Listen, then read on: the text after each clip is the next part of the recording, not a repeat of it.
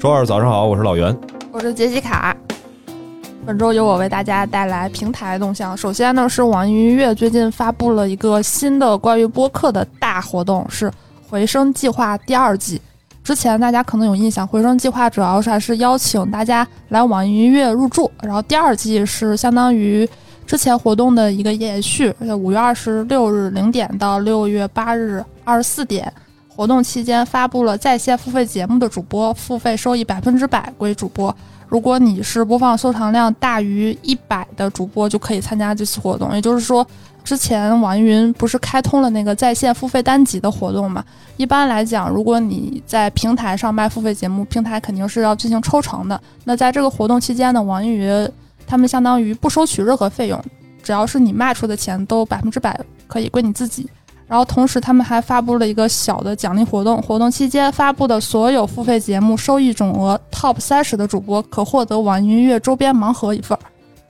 下一条动态呢，来自荔枝。五月二十五日，荔枝发布了二零二三年第一季度财报。财报显示呢，荔枝的第一季度净营收为六点三一亿元，同比增长了百分之二十二啊，净利润是四千八百三十万元。然后这个单位都是人民币，看起来还不错。但是其实，如果你看一下它的细的数据，发现其实荔枝可能最近受到了一些增长上的瓶颈。比如说，他们的这个平均移动月活跃用户数为四千九百六十万，而去年同期呢是五千一百五十万。月均总付费用户目前是四十七点一五万，然后去年同期呢是四十八点二二万。我来给大家带来播客和第三方的行业动态。日坛公园上线品牌播客厂牌“日有万机”，致力于为品牌客户提供从策划、制作、发布到推广的全方位播客营销服务，为品牌客户打造独特的品牌声音，并发表两档品牌播客《地球真好玩》和《商业有厘头》。《地球真好玩》是一档由日有万机和吉尼斯世界纪录共同出品的一档品牌播客。商业有厘头呢，是日有万机和市场研究与咨询公司易普所共同出品的商业类的播客节目。在这儿呢，其实可以重点提一下日坛公园这次上线的播客厂牌，实际上也是为了向市场去告知，日坛公园不仅仅是一档播客节目。那同样的，我们可以看到，像 JustPod 生动活泼，很早呢就以一个厂牌的方式为品牌去提供对应的服务。那日坛公园估计这一次的一个动向，其实也是想向市场去告知，大家在提起日坛公园的时候，可能会有一些它本身是档播客节目的一些固有认知，所以呢，就有了一个专门服务于品牌播客的厂牌日有万机。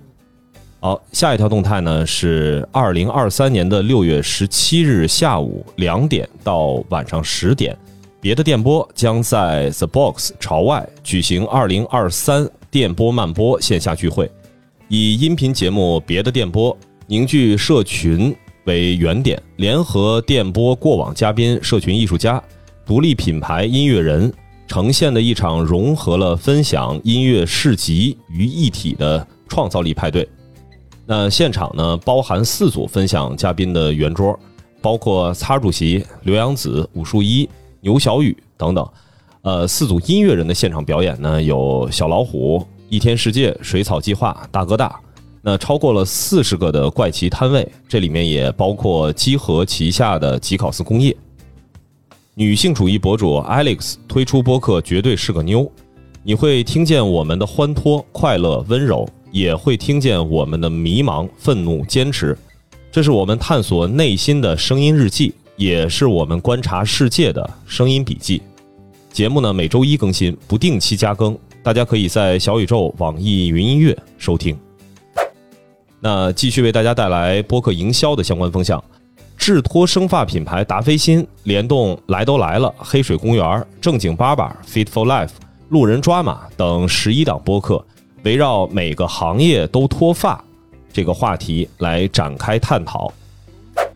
本周的硬件动向呢，依旧是来自于我们的这个老朋友罗德麦克风，他们推出了一个叫 Streamer X 4K 直播工作台，一款集成了视频采集卡、音频接口和控制界面的一体化设备，为直播便捷而生。听起来有点抽象，但他们其实有一个配图还挺直观的，就是你在直播的时候拿着这个设备，一边连着电脑，一边连着你的麦克风，然后就可以相当于提升你直播的这个音质。然后现在很多人也会通过直播的方式来做节目嘛，这个其实就满足了很多就是对声音要求比较高的创作者，所以其实也是跟播客比较密切相关的。然后它这个有很多亮点，首先它是可以连接 XLR 麦克风、TRS 乐器输入、Wireless Go 无线系统和耳机，然后比较重点，我觉得是可以这个内置无线接收器与罗德第四代的无线设备，就是 Wireless Go，就是大家经常能看到视频创作者别着那个小盒子，流畅互联。然后这个售价是两千九百八，已经在国内正式发售了。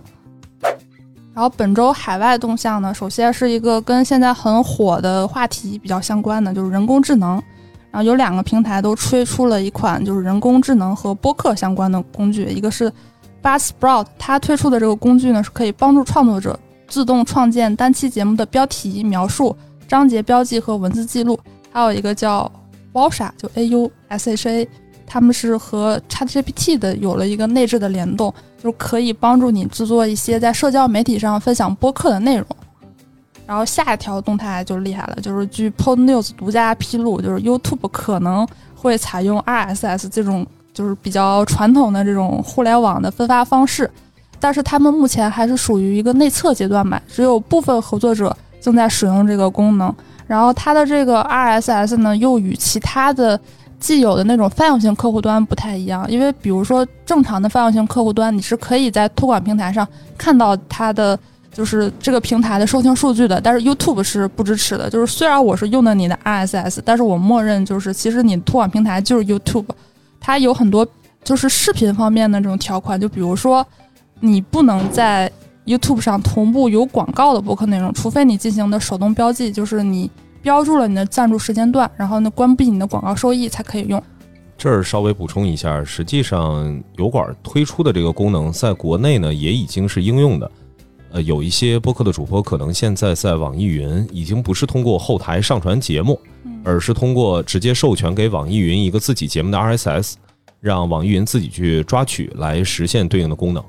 我们最近刚刚在播客制发布了一篇播客视频化的文章，其实现在。国内对于播客的关注是与 YouTube、Spotify 在播客，尤其是视频播客这一块的发力是非常相关的。所以最后想在节目里头问问大家，你会有在视频平台听播客的习惯吗？期待你的回答。大家在播客的这期节目的下方评论区，或者是在公众号的评论区来跟我们交流互动。下期再见，拜拜。